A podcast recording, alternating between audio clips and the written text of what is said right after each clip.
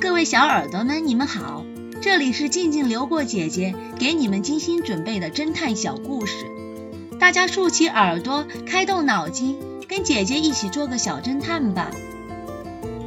小侦探系列六十九，少年的恶作剧。一个周末，X 神探骑着自行车去公园里散心。谁知他刚骑车到公园，就觉得肚子一阵难受，于是他只好把自行车锁起来了，急急忙忙地跑去卫生间。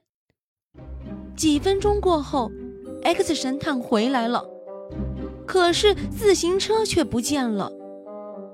X 神探没有慌神，他看了看四周，发现公园里有很多少年。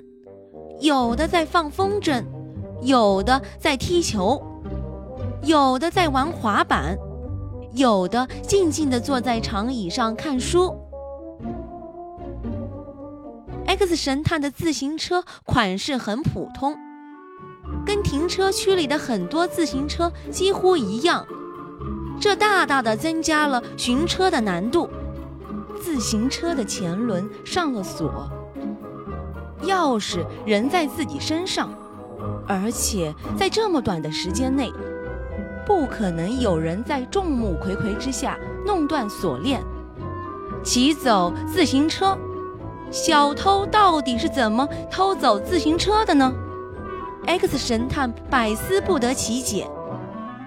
他又看了看周围的人，突然，他径直地走向其中一位少年，他说道。